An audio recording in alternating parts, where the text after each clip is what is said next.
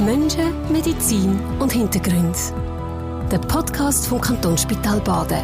Alle Folgen auf ksp.ch-blog.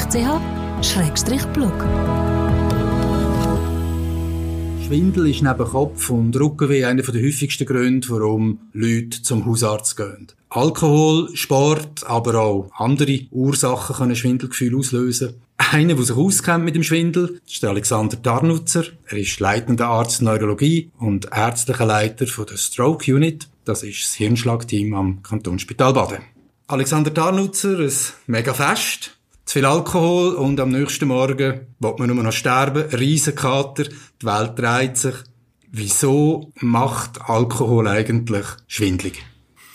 Ja, der Alkohol hat äh, auf den Körper verschiedenste Effekte. Ähm, bezüglich dem Schwindel sind das mindestens zwei oder drei äh, Punkte, die er ansetzt. Das, was effektiv dann der Drehschwindel macht, ist, dass der Alkohol in, äh, in die Flüssigkeit, wo's, wo sich im Innenohr befindet, dort eindringt, die leichter macht und dann dazu führt, dass sich die Flüssigkeit bewegt. Und das wiederum ist das, was eigentlich auch für die äh, Dreh- und Linearbeschleunigungssensoren im Innenohr ganz wichtig ist. Also das ist im Prinzip ein, ein, ein, falscher Reiz, der gesetzt wird, wo dann das Gehirn entsprechend wahrnimmt und als Drehbewegung oder auch als äh, Liftschwindel dann, dann wahrnimmt und darum dann das auch signalisiert. Und gleichzeitig sitzt man dann ja oder liegt man vielleicht ruhig im Bett und sieht, ja nein, ich bewege mich dort gar nicht. Das gibt einen Konflikt und löst dann auch natürlich umso mehr Verwirrung aus.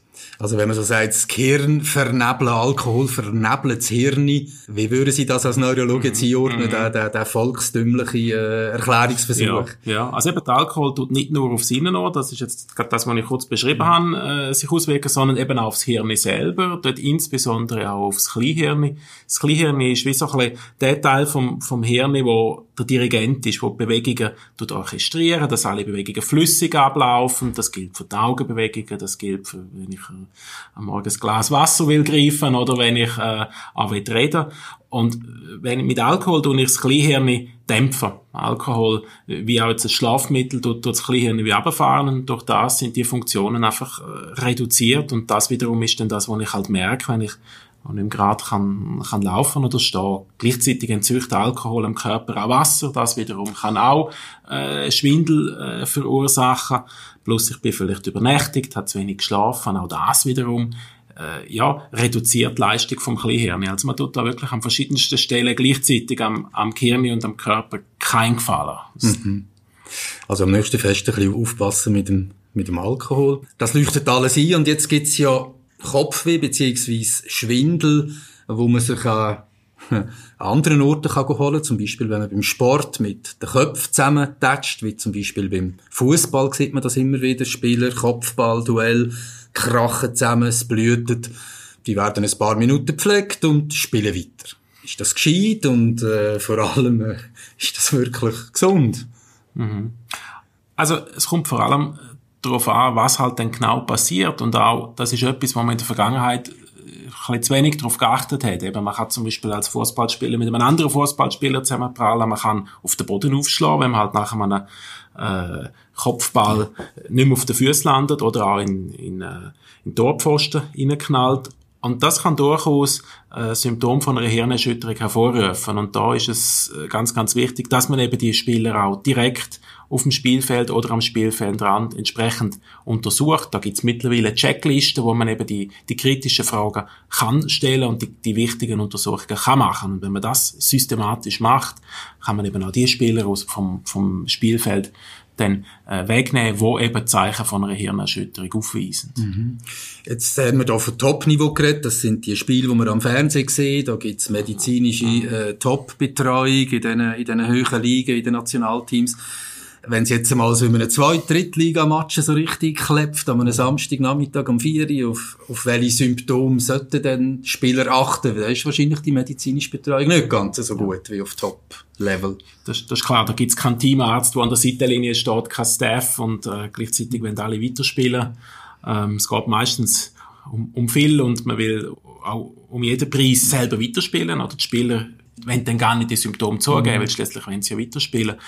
Was sicher Warnsymptome sind, ist halt, wenn ein Spieler tatsächlich für kurze Zeit regungslos am Boden liegt oder wenn er nachher äh, unmittelbar, wenn man zu ihm kommt, nicht recht weiß, was passiert ist, er eine Erinnerungslücke hat oder dort halt schon über Kopfschmerzen oder Schwindel oder Nackenschmerzen klagt, dann sind das ganz klare Warnzeichen. Aber häufig sind die Symptome am Anfang noch sehr diskret oder man hat gar keine Zeit, um sie nachfragen. Es geht einfach hopp, aufstehen, weitermachen, oder? Und das ist schon etwas, wo, gerade wenn es dann halt mehrfach hintereinander passiert, doch ein gewisses äh, Risiko birgt mit den Köpfen zusammentatschen. Ja, das haben wir jetzt gesehen, das tut weh, man sollte aufpassen, man sollte auf die Symptome achten, sollte vielleicht zum Arzt, wenn das äh, zwei, drei, vier Stunden nach dem Match äh, wirklich schlechter wird. Aber es gibt ja einfach ganz normale Kopfbälle, jetzt gerade im Fußball, wo man kann trainieren x-mal Kundenflanken, Kopfball, Flanken, Kopfball. Ab welchem Alter sollte man eigentlich frühestens mit so Kopfbällen trainieren? Oder ist das völlig egal, wenn man da anfängt damit? Also das ist ein ganzes kontroverses Thema. Da gibt es verschiedenste Ansichten. Es gibt äh, äh, zum Beispiel der amerikanische äh, Fußballverband, der hat äh, gesagt, äh, dass Kinder frühestens ab 10 überhaupt dürfen äh, Kopfball äh, spielen und das aber dann auch nur eingeschränkt, eigentlich bis zur Vollendung vom 13. Lebensjahr.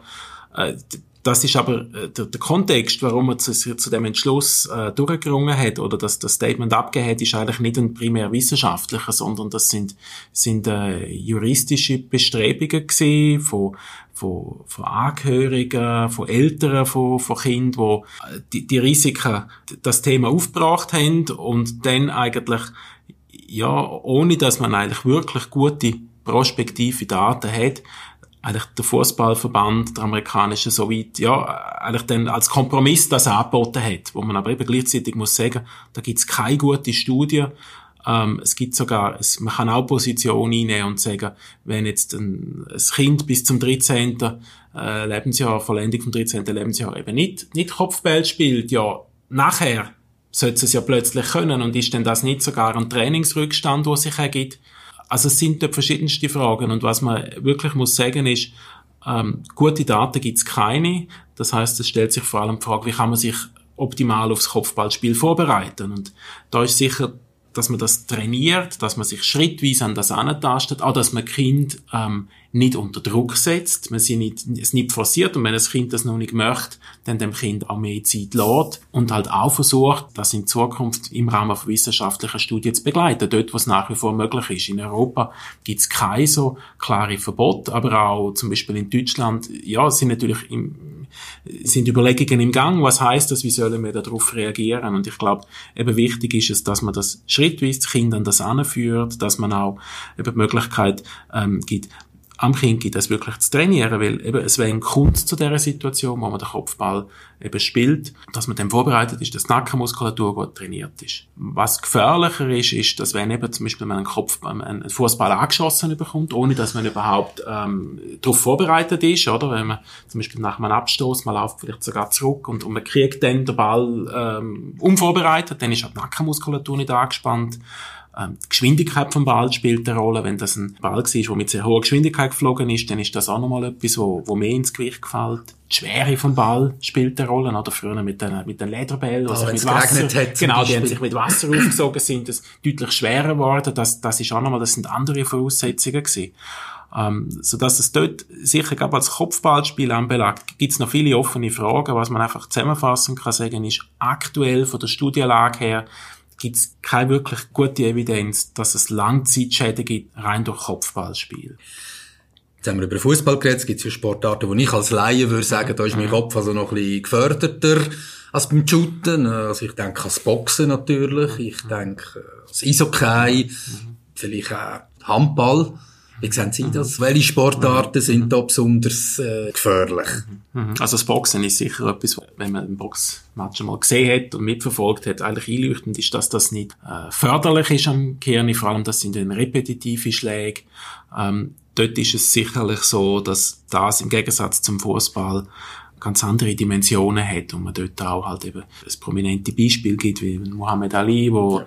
an Parkinson erkrankt ist. Es gibt die sogenannte Boxers Encephalopathy, also mit Boxen assoziierte Hirnschädigung, Ähm, das ist sicher etwas, wo, denke ich, ja, wo ich jetzt meinem Kind oder meinen Kind jetzt nicht mhm. würde als Sportart äh, nahelegen, da wäre ich sicher skeptisch, sage ich einmal. Denn was in den USA für grosse Furore oder viele Diskussionen geführt hat und immer noch tut, ist halt das American Football, wo äh, sehr ja, raue Gangart an den Tag gelegt wird und man dort auch über Langzeitfolgen bei American Football Spielen viel diskutiert, dass dort aber auch wiederum sehr kontroverse Studien gibt, ähm, dort einzelne Forschergruppen auch sehr entgegengesetzte Positionen einnehmen und ich glaube auch dort noch nicht man abschließend zu einem Urteil gekommen ist, aber wahrscheinlich schon das Risiko deutlich höher ist für Langzeitschäden, als was jetzt das zum Beispiel beim, beim, beim Fußball der Fall sein scheint. Aber mhm. eben auch dort sind, denke ich, noch, noch weitere Studien notwendig. Jetzt haben wir über den Schwindel geredet, wo Alkohol kann auslösen, über den, wo es geht, wenn man mit den Köpfen, beim Sport zum Beispiel, äh, zusammentatscht. Und natürlich gibt's äh, noch ganz viele andere Arten von Schwindel. Also als Kind findet man den auf dem Karussell ja noch wahnsinnig lustig, oder? Äh, wenn sich dann die Welt um einen dreht. Als Erwachsene vergeht einem das Lachen ein bisschen, wenn man eines Tages plötzlich, äh, wie ein Blitz, äh, fällt sich alles an drehen, es läutet äh, im Ohr, man sieht plötzlich nicht mehr gut, man hat Schweißausbrüche. Wie reagiert man am besten, wenn man sich plötzlich in so einer Situation findet? Bevor man sich überhaupt Gedanken macht, was steckt jetzt dahinter ist. Ich meine, Schwindel, Symptom könnte dazu führen, dass man zum Beispiel stürzt, also dass man sich zuerst einmal hinsetzt, vielleicht an, an Boden leitet, oder wenn man ein Auto fährt, sofort rechts anfährt, oder den Motor abstellt. Das sind ganz triviale Sachen, oder? Und dann natürlich ist es ganz, ganz wichtig, sind das jetzt Symptome, wo am Betroffenen oder Betroffenen bekannt sind.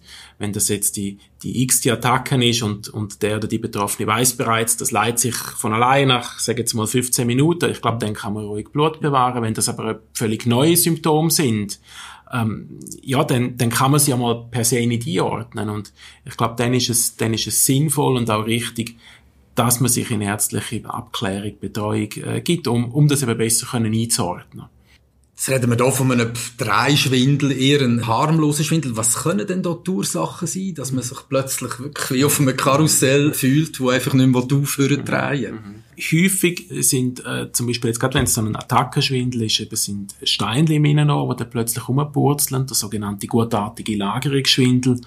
Ähm, dann aber auch kann eine Migräne, kann auch, es gibt eine sogenannte Gleichgewichtsmigräne, die kann auftreten, es kann wie eine Wassersucht vom Innenohr, der Meunier kann auftreten, das sind jetzt eher, sage ich alles, eher harmlose Ursachen. Es gibt auch gefährlichere Ursachen. Eben ein Schlaganfall kann an einem äh, Schwindel ursächlich beteiligt sein. Es kann aber auch der Kreislauf sein, eine Herzrhythmusstörung oder einfach ein, ein, ein Flüssigkeitsmangel, eine Blutarmut. Das ist eine ganz, ganz breite Palette an möglichen Ursachen. Und das macht es auch gerade für den ersten abklärenden Arzt oder das Ärzteteam manchmal ganz schwierig, ähm, die richtige Ursache oder die wahrscheinlichste Ursache zu finden.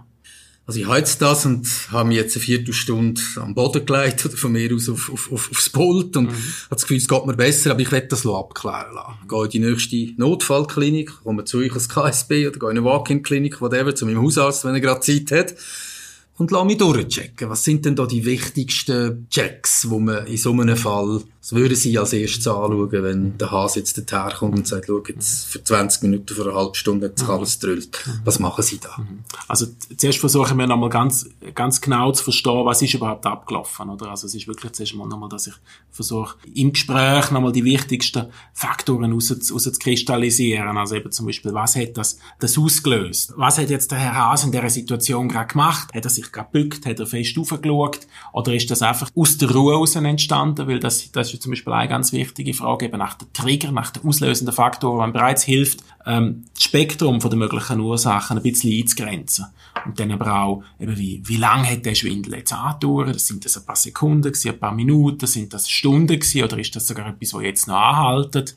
Äh, dann aber auch, ähm, Faktoren wie zum Beispiel Begleiterkrankungen, die vielleicht bekannt sind, Medikamente, die man vielleicht neu angefangen hat, ähm, sonst jetzt eben andere aktuelle Symptome, wo der, wo der Betroffene, die Betroffene vielleicht bemerkt hat, ein anhaltender Durchfall zum Beispiel oder ein, ein neues blutdrucksenkendes Medikament, das man angefangen hat, können zum Beispiel auch Ursachen sein von so einem neu auftretenden Schwindel.